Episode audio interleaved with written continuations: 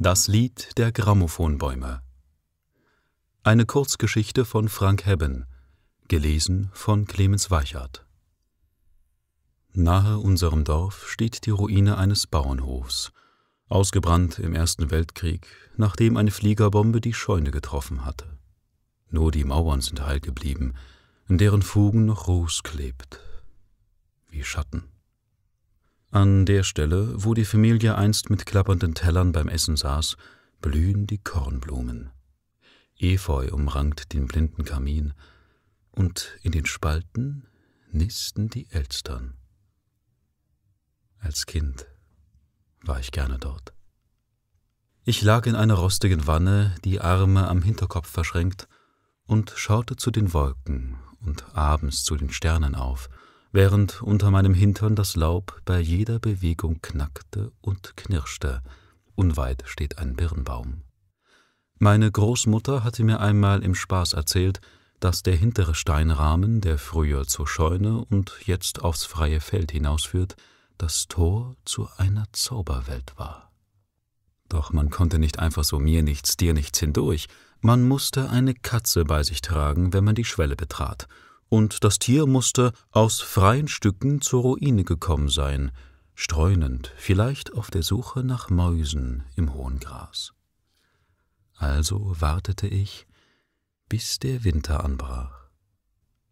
Aber es spielte immer nur der Wind mit den frostigen Blättern. Im Frühjahr zogen wir fort in die Stadt, weil mein Vater dort Arbeit gefunden hatte. Ich wurde eingeschult, machte die Volksschule fertig, begann meine Lehre als Maschinenbauer in einer großen Fabrik, und die Jahre vergingen.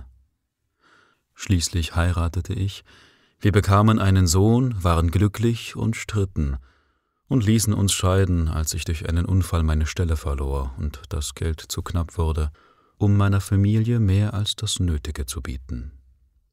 Manchmal schreiben wir Briefe, Sophia und ich. Dann erzähle ich von meinem Umzug zurück in mein Dorf. Und sie erzählt von ihrem neuen Mann und wie groß der Junge geworden ist. An solchen Tagen trinke ich Wein. Heute ziehe ich meine Wanderkluft an und packe den Rucksack, um zur Ruine aufzubrechen. Sonne liegt auf den Feldern, golden und friedlich, und die Raben schnarren den Aprilmorgen an. Kein Mensch, weit und breit.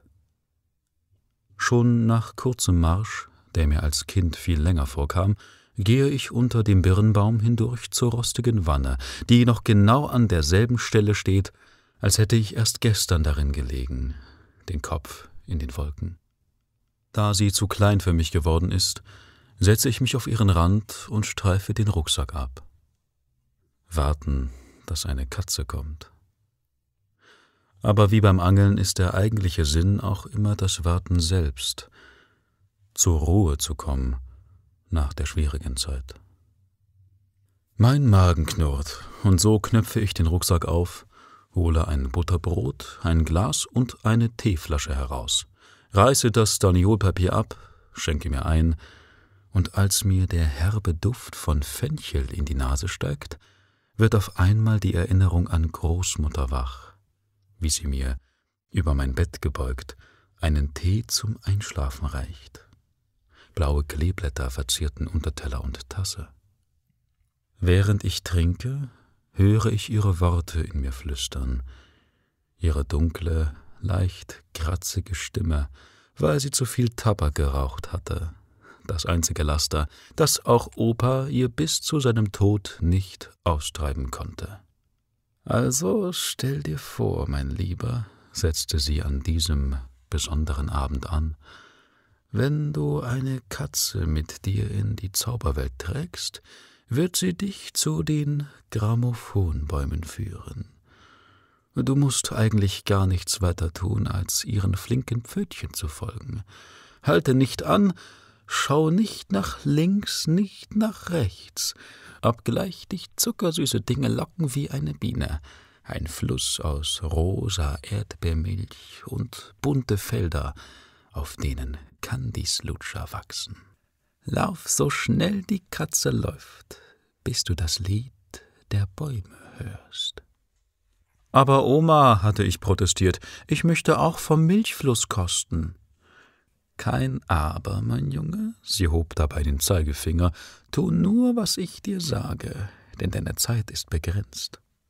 Dann lächelte sie wissend, küsste mich auf die Stirn und wünschte mir einen schönen Traum. Sofort schlief ich ein. Der Schrei einer Amsel schreckte mich aus meinen Gedanken. Schnell blick ich zur Ruine, zum Birnbaum, dann auf den Feldweg. Von dort schlendert mir ein Mädchen entgegen, das einen Ranzen bei sich trägt. Es wird die Schule im Nachbardorf besuchen wollen. Als es an mir vorbeigeht, hebt es die kleine Hand und winkt mir zu, wobei die Zöpfe lustig wackeln, zwei Schleifen im Haar, die mit Punkten bedruckt sind.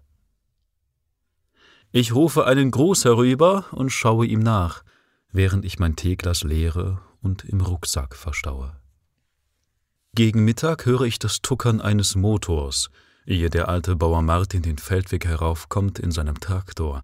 Ein antiquiertes Modell, das noch die Kanonen aus dem Dorf zog, als die Alliierten kamen. Manchmal durfte ich mitfahren, wenn Martin die Rüben zur Zuckerfabrik brachte.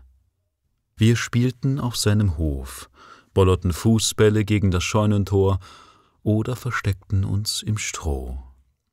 Wie hören sich Grammophonbäume an? hatte ich ihn überrumpelt, obwohl er mich eigentlich gerade dafür schelten wollte, dass ich ihm drei Münzen aus einem Bierkrug geklaut hatte. Aus seinem bitterbösen Gesicht wurde ein gütiges, und er ließ die Faust sinken. Ach, diese alte Geschichte. Mehr habe ich nicht aus ihm herausbekommen, so sehr und so oft ich ihn auch fragte.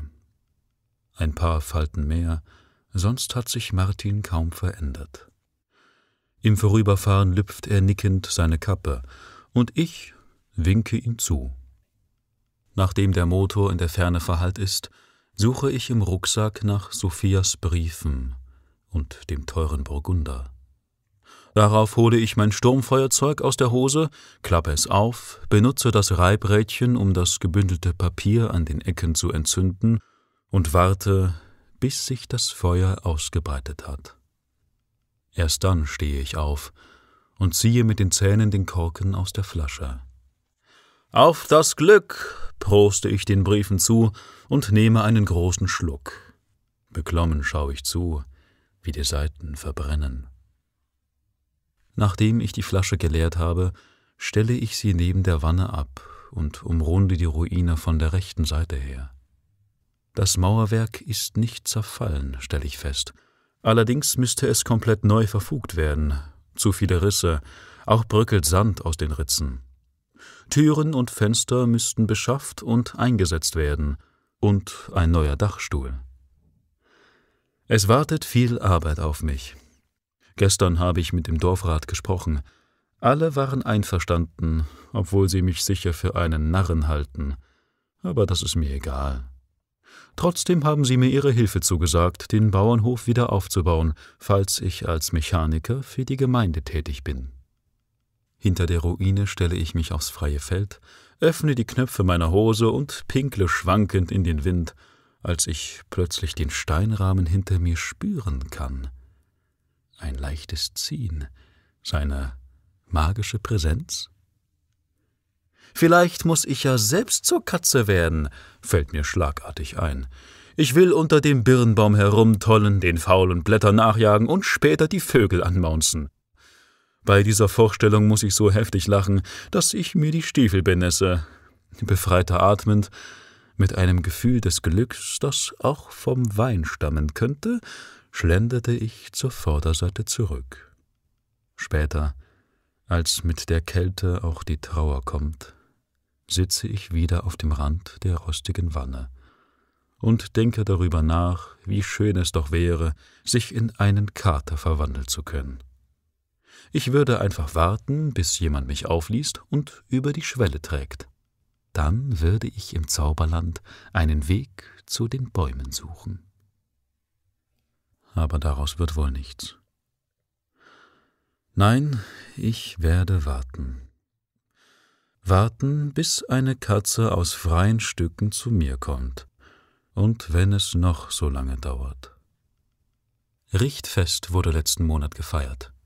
Das halbe Dorf war gekommen, mit Geschenken und Essen und einem großen Fass Bier, das wir vor dem Haus aufgebockt haben. Ein schönes Fest, und nachdem alle nach Hause gegangen waren, habe ich mich draußen auf die Wanne gesetzt und die Sterne gezählt. Mein neues Zuhause. Ich gehöre hierher.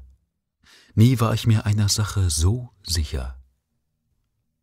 Zwei Nächte später habe ich ihr Miauen gehört. Sie saß im knöchelhohen Gras und sah gelassen zu mir auf, während ich hastig aus der Tür herbeistürmte, saß einfach da, als wollte sie mir sagen, da bin ich. Ich habe Tränen geweint, als ich sie vorsichtig hochnahm und mit mir ins Haus trug. Um ihren Hals ist ein Stoffband mit roten Punkten genäht, daran hängt ein Glöckchen, das bei jeder Regung hell klingelt. Die Katze wohnt jetzt bei mir, wohl nicht für immer, denn sie wird jemandem gehören, etwa dem Schulmädchen mit den lustigen Zöpfen, wer weiß. Sie hat auch keinen Namen von mir bekommen. Meist döst sie am Kamin und schnurrt ganz leise, wenn ich sie streichle.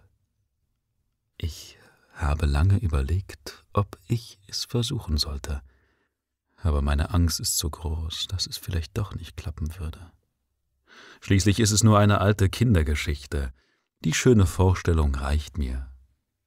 Wie klingt denn das Lied der Grammophonbäume, Oma?